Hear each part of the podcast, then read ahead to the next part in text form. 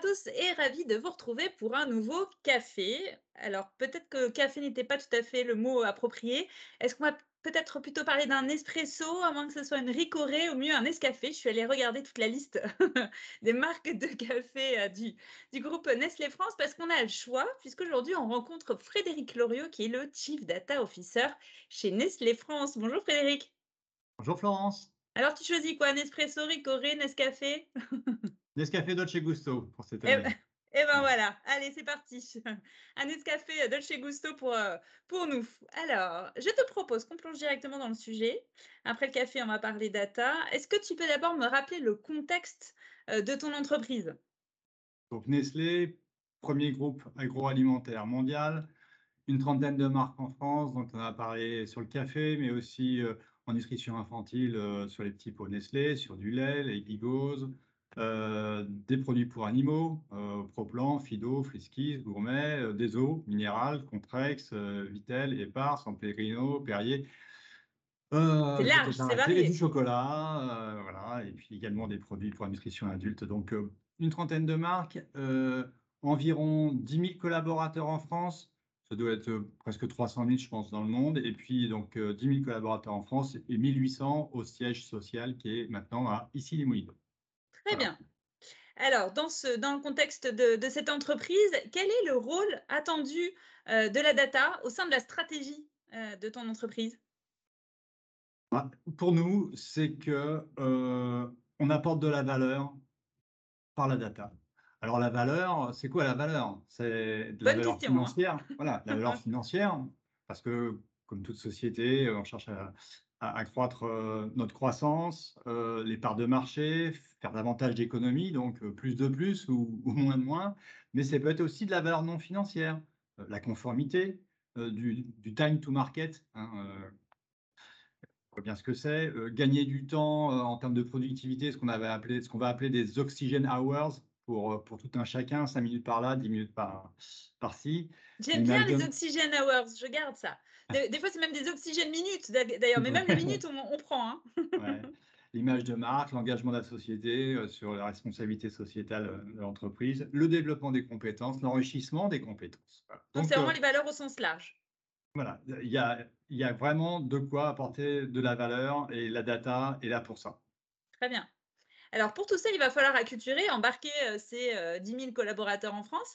À quelle étape vous en êtes, euh, vous, de cette acculturation? On a une approche euh, à trois niveaux. Premier, premier niveau, enfin, si on le prend euh, en top down, c'est les top managers, les, les top 100, top 100 managers sur lesquels on a fait, euh, on a fait un, un- un- un cursus d'éducation euh, à travers une formation euh, chez HEC, HEC NetExplo, euh, de deux jours sur le campus pour s'assurer qu'ils comprennent finalement qu'ils sont complètement partie prenante des décisions, qu'ils sachent prioriser les projets. Voilà, c'est plus une affaire de spécialiste. C'est plus une affaire de spécialiste. la- Donc, ils sont complètement légitimes pour insuffler ses aspirations, ses choix. Donc, ça, c'est c'est déjà un premier niveau qu'on a fait pour, le, pour un top 100. Puis après, on a fait un, niveau pour tout le monde, tous les collaborateurs. Et là, c'est, on a appelé ça le, le passeport digital. Et à travers une journée de formation sous forme de quatre sessions de une heure, une heure et demie, euh, une qui est la découverte sur la data et l'intelligence artificielle, une autre sur les nouvelles méthodes de travail, c'est-à-dire les principes de l'agilité, euh, les ateliers de design thinking, du X. Euh, le troisième, c'est les nouveaux outils euh, collaboratifs, type Teams, euh, Planner, etc. Et le dernier, c'est la cybersécurité, euh, voilà, qui est là un, incontournable de, de, de la conformité. Donc, un, un chapeau et un- un- une base assez large, en fait, hein, en termes de thématiques, assez complémentaire, mais assez large. Et le troisième niveau, dont je n'ai pas encore parlé, qui lui est à la demande. À la demande, c'est-à-dire qu'il est en fonction, il est tiré par les solutions, en fonction des solutions qu'on va aborder, qu'on va livrer dans trois mois, dans six mois, et on va le faire par, par les personas qui vont être les utilisateurs de ces solutions que l'on est en train de développer. Ah, ça, je, je trouve que c'est une approche qui est particulièrement intéressante, originale et que j'ai pas forcément beaucoup entendue euh, dans les entreprises. Est-ce que tu peux nous en dire plus sur ces personas? Parce qu'à la base, c'est un concept qui est marketing. Oui, tout à fait. Ben, disons on est parti des solutions et on a donc. Euh, Quand tu parles des solutions, c'est de ce que vous produisez. Enfin, c'est ça. Pas... Ça peut être euh, des tableaux de bord, des analyses, euh, etc. Donc voilà, on est dans le domaine de la data, de, l'analytics. On va avoir des tableaux de bord, des solutions prédictives, prescriptives. Donc on a des utilisateurs qui sont voilà, qu'on va représenter par des personas sur lesquels on va définir finalement sur quoi ils, ils doivent être formés. Alors Bien sûr, la solution a ses caractéristiques propres, mais en plus de ça, elle met en jeu des notions qui sont euh, finalement transverses, basiques sur la connaissance même euh, de la, euh, des données. Et, et, du coup, on encapsule ça dans, dans des fonctions métiers où on va aller plus ou moins profondément en fonction de l'usage final qu'on en attend. Donc, on va avoir des connaissances pointu sur la solution, forcément, mais en plus sur les notions connexes et, euh, de l'écosystème que ça véhicule, et puis également sur des connaissances euh, purement outils, euh, du style comment est-ce que je mets un signet, comment est-ce que je rafraîchis mon tableau de bord, etc. Donc, c'est ça notre approche. En fait, ce qui est intéressant, c'est que grâce au persona, tu sors un peu de la formation qui est purement technique et purement en fonction justement que de la solution, mais tu prends en compte euh, le personnel, l'utilisateur final, euh, sa, compréhension, son, contexte. Et donc, on arrive à, quelque chose qui est un peu plus euh, sur mesure, adapté. Et, du fait aussi, ta formation, elle est vraiment que dans la tranche sur les sujets spécifiques dont va être responsable l'utilisateur. C'est-à-dire que ça permet aussi, c'est vraiment déployé de manière très sur mesure, en fait, très adapté en fonction des besoins. Voilà, c'est sur mesure et c'est tiré par la demande. Donc, ce qui fait qu'il en a un usage immédiat. C'est-à-dire des formations, euh, on en reçoit tous, euh, des formations générales et généralistes qui sont très intéressantes, mais finalement, qu'est-ce qu'on met en pratique derrière? Donc, euh, le temps est compté. Voilà, le temps est compté pour tout le monde. Donc, c'est associé à, une solution qu'on développe. On le fait sur mesure du persona, de la catégorie métier et de son usage, et aussi de son, son propre niveau de seniorité, c'est-à-dire mmh est-ce qu'il est, est-ce qu'il va être débutant, est-ce qu'il est confirmé, est-ce qu'il est expert, est-ce qu'il doit être expert ou simplement débutant? Et en fonction de ça, on va dire, alors on ne lui dit pas qu'il est débutant, confirmé, expert, on lui dit je m'initie ou je découvre. On va lui dire après j'utilise, et puis mmh après c'est je m'améliore, je renforce. Mais c'est les trois mêmes notions de débutant, confirmé, expert. Absolument. Avec un peu de recul, il y a quand même ce côté sur mesure. Est-ce que tu penses, est-ce que ça vaut le coup? Est-ce que c'est un investissement qui, euh, qui vaut le coup? Écoute, euh, moi, ça fait quand même pas mal d'années que je suis dans ces, dans ces domaines, dans les solutions, dans l'informatique au sens large, etc.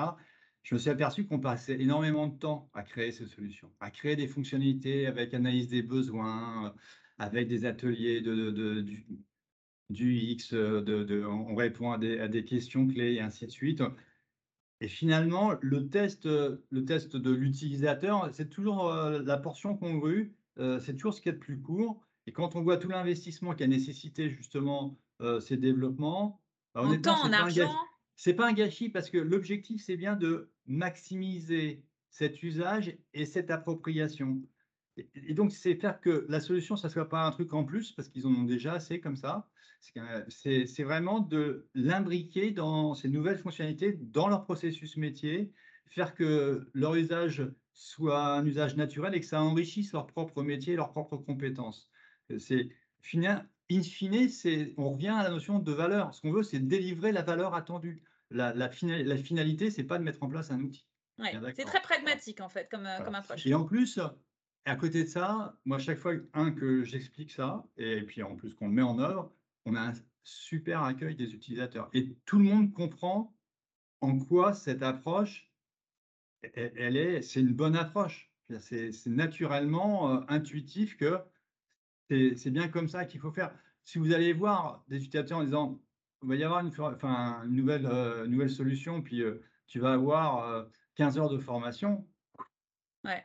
c'est pas ça qu'on dit. C'est tout à fait une approche ajustée en fonction de l'usage. Très bien. Euh, d'ailleurs, tu avais une phrase euh, pour euh, synthétiser tout ça que j'aimais bien. Tu disais un projet data. Voilà, c'est 10% de tech, c'est déjà pas mal. 20% de data, parce que ce qu'on dit toujours, hein, vous savez, comme l'iceberg, là où il y a toute la data qui est en dessous. C'est aussi 70% d'humain. Ouais. Et grâce à ça, tu prends en compte l'humain, là, clairement, avec, avec cette approche. Très bien. C'est quoi ton indicateur euh, fétiche de succès par rapport à ce- le développement de la culture data? Bah, pour l'instant, j'en ai pas. J'en ai pas. C'est, on est pour l'instant encore dans des indicateurs de moyens, un savoir de faire euh, ou de s'assurer que l'usage est là. Euh, le- si je devais avoir un indicateur, je chercherais un indicateur de valeur, bien sûr, un indicateur de résultat. C'est pas toujours si évident que ça, surtout qu'on cherche à faire en sorte que cette solution elle soit imbriquée dans le processus et dans la valeur même euh, de la, de la création que l'utilisateur peut avoir euh, dans son métier. Donc euh, aujourd'hui, on est plus dans, déjà dans indicateur de moyens, indicateur donc d'appropriation, d'usage Dans un second temps. la solution. Très bien. Euh, quel conseil tu donnerais à quelqu'un qui débute une, une mission d'acculturation euh, à la data dans une entreprise? On en profite, hein, entre Ouais. nous. Tu lui dirais quoi? Je pense, pour moi, il faut toujours se mettre euh, à la place de celui qui reçoit, toujours se mettre dans, dans Dans les chaussures, dans les habits de celui à qui on livre cette nouvelle fonctionnalité, se dire que, il- a priori, il il ne demandait rien, il ne nous attend pas spécialement à bras ouverts, Zut! euh, être suffisamment humble, c'est-à-dire qu'il ne nous a pas attendu pour savoir bien travailler. hein. Donc, il faut être euh, humble, mais tout en étant aussi conscient qu'on est là justement pour lui apporter quelque chose À leur service. Voilà. J'aime bien euh, ta phrase de dire euh, se rappeler qu'ils nous ont pas attendus pour savoir bien travailler. C'est pas juste euh, qu'ils nous ont pas attendus, mais Mm. qu'ils nous ont pas attendus pour euh, bien faire. En fait, ils savent déjà travailler. C'est un truc, voilà, c'est quelque chose en plus et ça va. Ouais, c'est une- Très très bien. Eh ben merci euh, beaucoup Frédéric pour ce retour d'expérience, je pense extrêmement précieux. Alors moi je suis euh, très très adepte de ton approche, hein, surtout par persona parce que chez nous, chez Datalogie, on dit souvent que pour acculturer, il ne faut pas faire de la com, il faut faire du marketing. Et qui dit marketing dit persona évidemment, puisque comme on touche des, des populations qui ne se sentent pas euh, concernées initialement, ben, le marketing c'est quand même le meilleur moyen d'aller, euh, comme tu disais, les prendre en compte et de cibler ces 70% euh, d'humains qui font partie euh, des projets data. Voilà. Et ben merci encore Frédéric, on, on reste connecté, on se retrouve dans 15 jours pour un nouveau café et une nouvelle rencontre, ça te va? Merci Florence, merci à tous et à très bientôt. À bientôt. Au revoir.